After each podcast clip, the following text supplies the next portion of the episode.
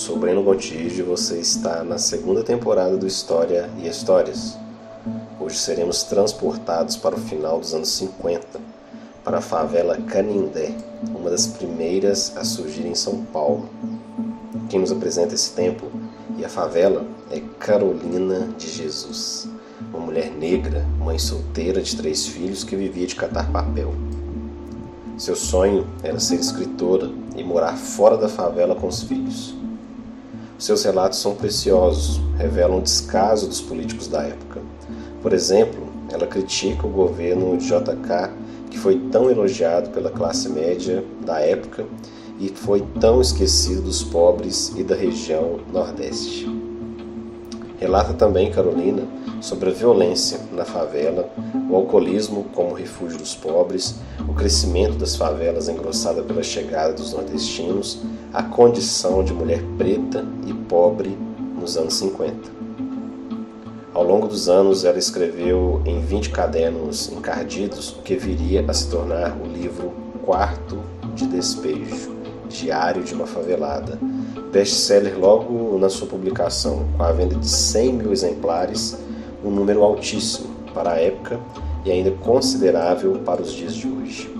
Até hoje foram publicados mais de um milhão de exemplares e é um dos livros brasileiros mais lidos no exterior, traduzido para 14 línguas e publicado em mais de 40 países. Todo esse sucesso fez com que Carolina de Jesus realizasse seus sonhos, sagrou-se escritora e saiu da favela para morar em um lugar mais digno. Carolina morreu com 62 anos, vítima de uma crise de asma. Partiu cedo, pois ainda poderia ter deixado mais obras para a posteridade.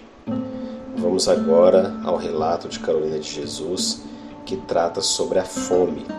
Esse tema, a fome, foi escolhido porque atualmente no Brasil os alimentos subiram muito de preço. E pela primeira vez em seis anos, isto é, desde 2014, a quantidade de miseráveis aumentou. Brasil voltou à marca, a triste marca, de 14 milhões de famílias na miséria.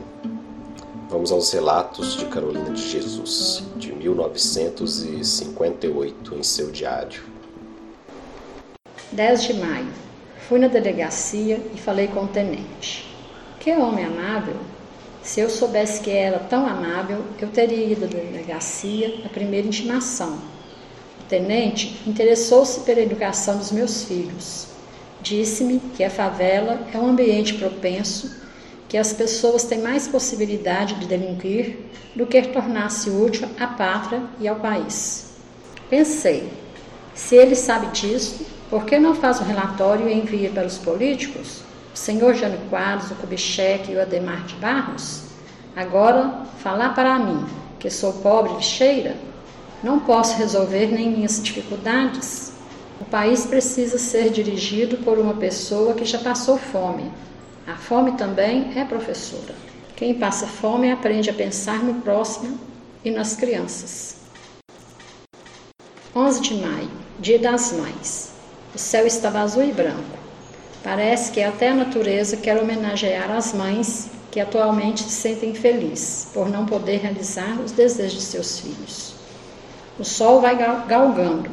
Hoje não vai chover. Hoje é nosso dia. A dona Terezinha veio visitar-me. Ela deu-me 15 cruzeiros. Disse-me que era para a Vera ir ao circo. Mas eu vou deixar o dinheiro para comprar pão amanhã porque eu só tenho quatro cruzeiros. Ontem eu ganhei a metade de uma cabeça de porco no frigorífico. Comemos a carne e guardei os ossos. E hoje pus os ossos para ferver. E com o caldo fiz as batatas. Os meus filhos estão sempre com fome. Quando eles não passam muita fome, eles não são exigentes no paladar. Surgiu a noite. As estrelas estão ocultas. O barraco está cheio de pernilongos. Eu vou acender uma folha de jornal e passar pelas paredes. É assim que os favelados matam mosquitos. 13 de maio. Hoje amanheceu chovendo. É um dia simpático para mim. É o dia da abolição. dia que comemoramos a libertação dos escravos. Nas prisões, os negros eram bodes expiatórios, mas os brancos agora são mais cultos e não nos trata com desprezo. Que Deus ilumine os brancos para que os pretos sejam felizes. Continua chovendo e eu tenho só feijão e sal. A chuva está forte. Mesmo assim, mandei os meninos para a escola. Estou escrevendo até passar a chuva, para eu ir lá no São Miguel vender ferros. Com o dinheiro dos ferros, vou comprar arroz e linguiça. A chuva passou. Um pouco, vou sair. Eu tenho tanta dó dos meus filhos, quando eles vê as coisas de comer, eles bradam. Viva mamãe! A manifestação agrada-me, mas eu já perdi o hábito de sorrir. Dez minutos depois, eles querem mais comidas. Eu mandei o João pedir um pouquinho de gordura à dona Ida. Ela não tinha. Mandei-lhe um bilhete assim: Dona Ida, peço-te se pode arranjar um pouco de gordura para eu fazer sopa para os meninos. Hoje choveu e eu não pude ir catar papel. Agradeço, Carolina. Choveu, esfriou, é o inverno que chega e no inverno a gente come mais. A Vera come, começou a pedir comida e eu não tinha. Era reprise do espetáculo. Eu estava com dois cruzeiros. Pretendia comprar um pouco de farinha para fazer um virado. Fui pedir um pouco de banha a Dona Alice. Ela deu-me a banha e arroz. Eram nove horas da noite quando comemos. E assim no dia 13 de maio de 1958, eu lutava contra a escravatura atual, a fome. 16 de maio, eu amanheci nervosa, porque eu queria ficar em casa, mas eu não tinha nada para comer. Eu não ia comer pão porque era pouco. Será que é só eu que levo essa vida? O que eu posso esperar do futuro? Um leiro em Campos do Jordão? Eu, quando estou com fome, quero matar o Jânio, quero enforcar o Ademar e queimar o Juscelino. As dificuldades cortam o afeto do povo pelos políticos. 21 de maio. Passei uma noite horrível. Sonhei que eu residia numa casa residível. Tinha banheiro, cozinha, copa e até quarto de criada. Eu ia festejar o aniversário de minha filha, Vera Eunice. Eu ia comprar-lhes umas panelinhas que há muito ela vive pedindo, porque eu estava em condições de comprar. Sentei na mesa para comer. A toalha era alva ao lírio. Eu comia bife, pão com manteiga, batata frita e salada. Quando fui pegar outro bife, despertei. Que realidade amarga! Eu não residia na cidade, estava na favela, na lama, às margens do Tietê, e com nove cruzeiros apenas. Não tem açúcar porque ontem eu saí e os meninos comeram um pouco que eu tinha. Quem deve dirigir é quem tem capacidade, quem tem dó e amizade ao povo.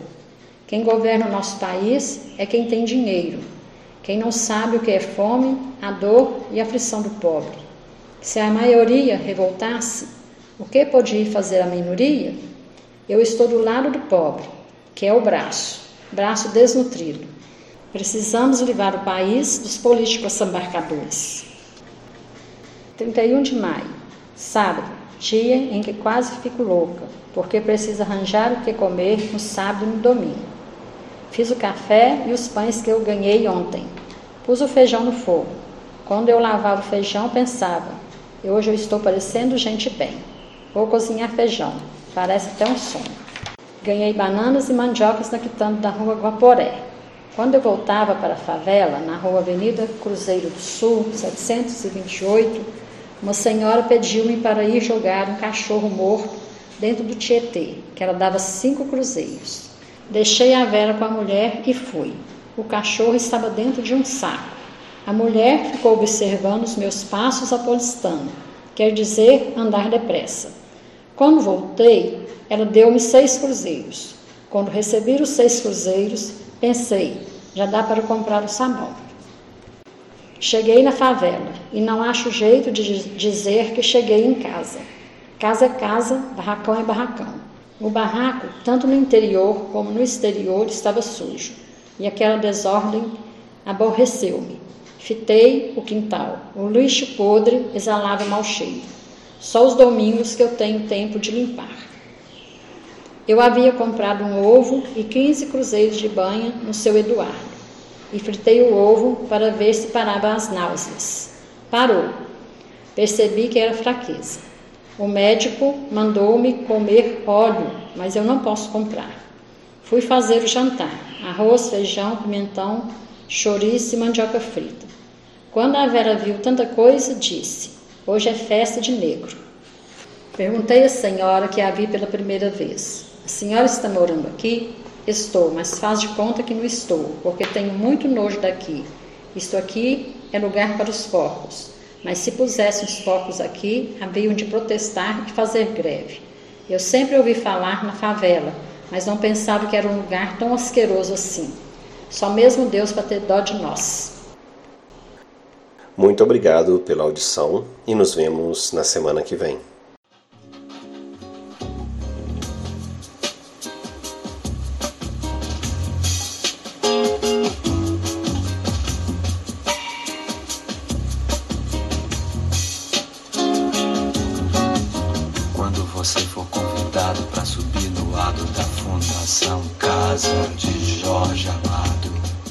Vê do alto a fila de soldados, quase todos pretos, dando porrada na nuca de malandros pretos, de ladrões mulatos.